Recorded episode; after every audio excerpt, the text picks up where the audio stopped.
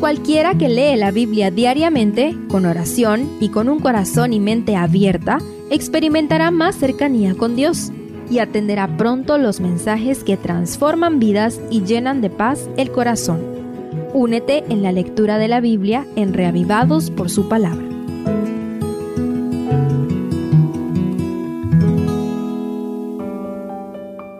Segundo de Crónicas 33 Después del registro del fracaso, arrepentimiento y muerte de Ezequías en el capítulo anterior, este capítulo resume el reinado de los dos siguientes reyes. Veamos cómo trasciende el mal ejemplo para el mal del reino de Judá. Parece que Ezequías estuvo tan ocupado con la reforma de su pueblo que no tuvo hijos en los primeros años de su gobierno. O, por lo menos, la Biblia no lo menciona.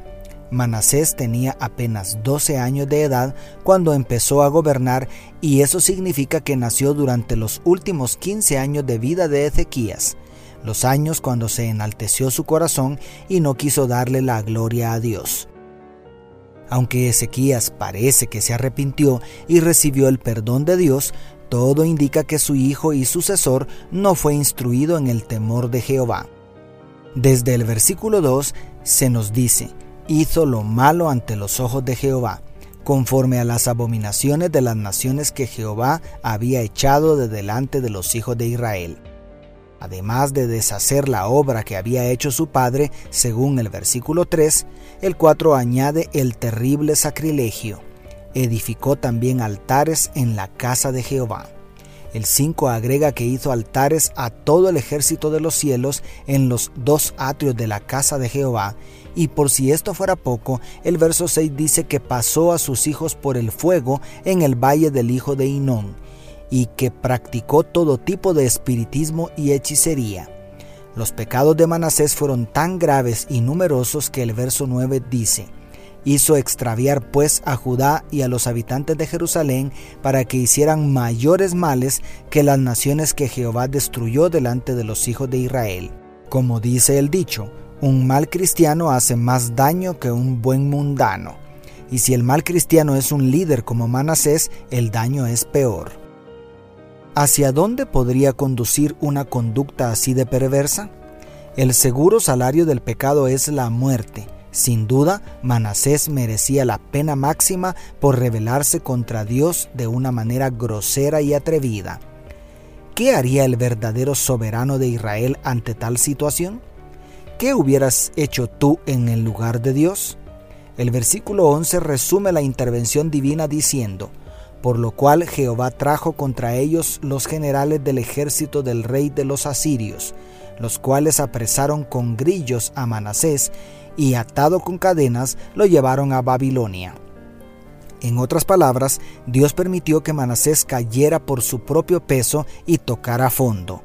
Cuando el rey rebelde contra los mandamientos divinos se vio privado de su libertad en un calabozo enemigo, entonces, cuando se vio en angustia, oró a Jehová su Dios y se humilló profundamente en la presencia del Dios de sus padres, declara el verso 12. ¿Te asombra la nueva actitud de Manasés?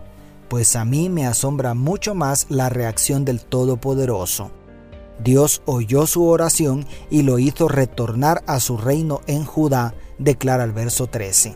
Oh, gracia excelsa del amor, que Dios perdone al pecador. Si Dios pudo perdonar a Manasés, puede perdonarte y restaurarte a ti también. Solo necesitamos volvernos a Él y siempre encontraremos perdón. Desafortunadamente, la historia se repite con el hijo y sucesor de Manasés. Ciertamente, Manasés se arrepintió e hizo todo lo posible por enmendar sus errores delante de Dios. Con toda seguridad podemos decir que Dios lo perdonó y fue objeto de la misericordia y la gracia divinas. Pero una de las consecuencias de su pecado no pudo detenerse. Amón, su hijo y sucesor, hizo lo malo ante los ojos de Jehová, como lo había hecho Manasés su padre, porque ofreció sacrificios y sirvió a todos los ídolos que su padre Manasés había hecho. Pero nunca se humilló delante de Jehová, declaran los versos 22 y 23. Amón se portó tan mal que se ganó el odio de sus siervos, quienes acabaron con su vida y su reinado duró apenas dos años. Pero lo más triste a la luz de la eternidad es que murió en su pecado, sin volverse a Dios. La gracia de Dios puede redimir a cualquier pecador, puede rescatarnos de las más hondas profundidades del abismo. No lo dudes ni por un instante.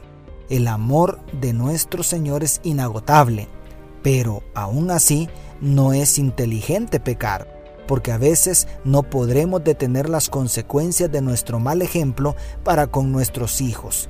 Dios nos libre. Dios te bendiga, tu pastor y amigo Selvin Sosa.